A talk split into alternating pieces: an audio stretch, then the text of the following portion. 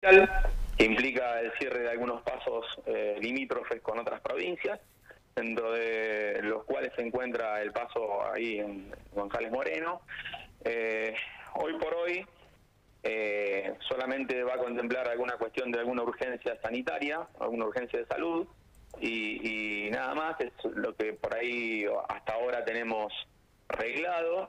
Sí, eh, se puede llegar a contemplar alguna otra excepción, porque bueno, como todo eh, decreto que, restringe severamente, eh, con la reglamentación puede aparecer alguna excepción. Hoy por hoy está cerrado al tránsito desde las 0 horas del, día de ayer, con lo cual no tenemos otra novedad que esa.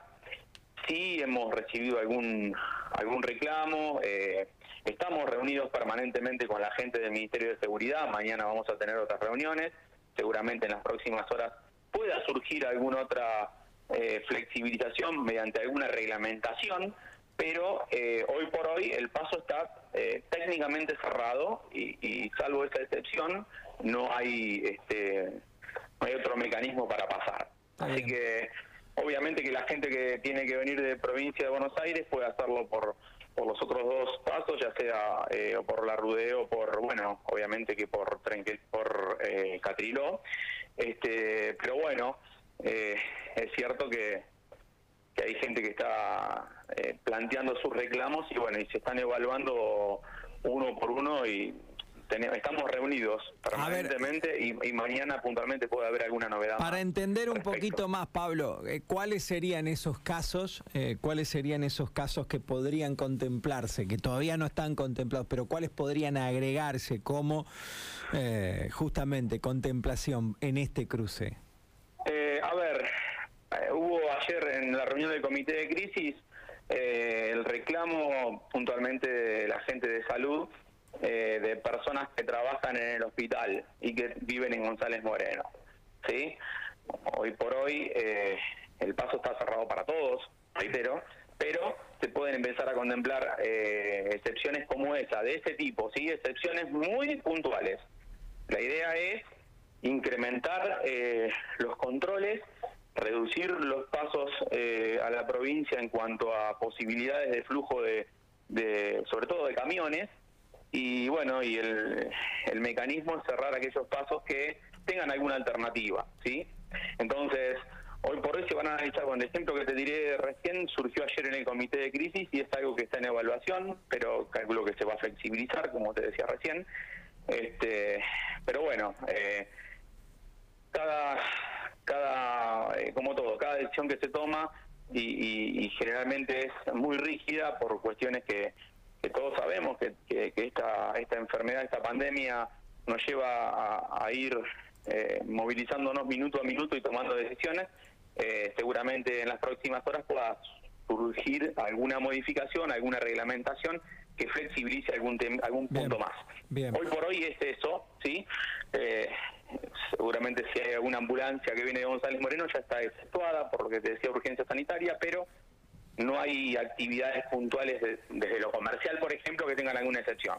Está bien. La última. Vino alguien ayer que transporta, bueno, bebidas y demás, eh, que fue a cruzar, no importa cuál, porque no quiero puntualizar, la pregunta es bastante generalizada y con esto vamos a cerrar, vos vas a poder explicarlo mejor.